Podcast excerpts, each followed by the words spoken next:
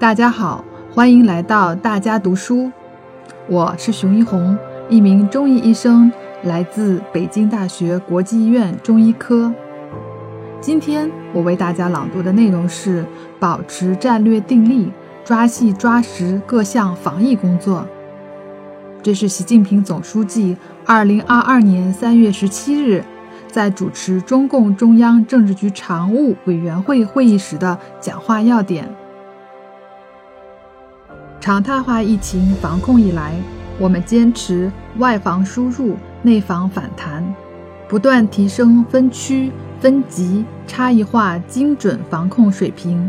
快速有效处置局部地区聚集性疫情，最大限度保护了人民生命安全和身体健康。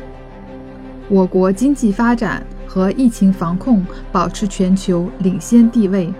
充分体现了我国防控疫情的坚实实力和强大能力，充分彰显了中国共产党领导和我国社会主义制度的显著优势。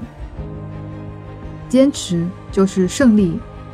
各地区、各部门、各方面要深刻认识当前国内外疫情防控的复杂性、艰巨性、反复性，进一步动员起来，统一思想。坚定信心，坚持不懈，抓细抓实各项防疫工作，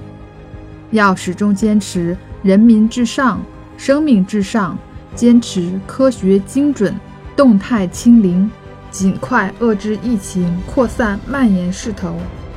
要提高科学精准防控水平，不断优化疫情防控举措，加强疫苗。快速检测试剂和药物研发等科技攻关，使防控工作更有针对性。